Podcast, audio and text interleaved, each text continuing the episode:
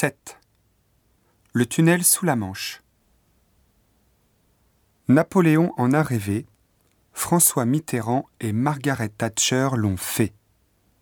Après plusieurs tentatives avortées, la Grande-Bretagne n'est plus une île depuis que le tunnel sous la Manche, qui relie la France et l'Angleterre de Calais à Folkestone, a été créé. Voitures, camions, autobus et motos peuvent depuis délaisser le ferry pour emprunter le shuttle. Les voyageurs sans véhicule, quant à eux, peuvent traverser les 37 km sous la mer dans un TGV appelé Eurostar.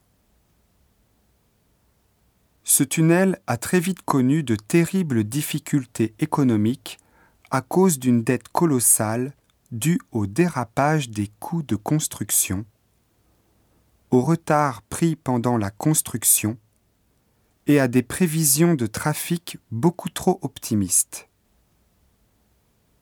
On prévoyait dix fois plus de transports par fret, et même si le nombre d'usagers augmente chaque année, on est encore loin des prévisions initiales. En 2007, un accord des actionnaires pour une OPE a donné naissance à une nouvelle entreprise, le groupe Eurotunnel SA. Grâce à cet accord, la liquidation judiciaire a été évitée de justesse parce que cette OPE permettra de réduire la dette de l'entreprise de 50% le Japon avait beaucoup investi dans ce formidable chantier. 36 banques japonaises avaient assuré près du quart du financement. Mais devant le chaos financier, elles ont finalement vendu leurs titres lors de la première restructuration en 1997.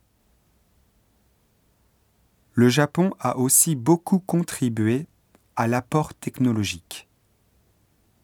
Mitsubishi, Komatsu et Kawasaki ont fourni les machines qui ont permis la construction du tunnel côté français. Les Européens et les Japonais possèdent donc les tunnels les plus longs du monde.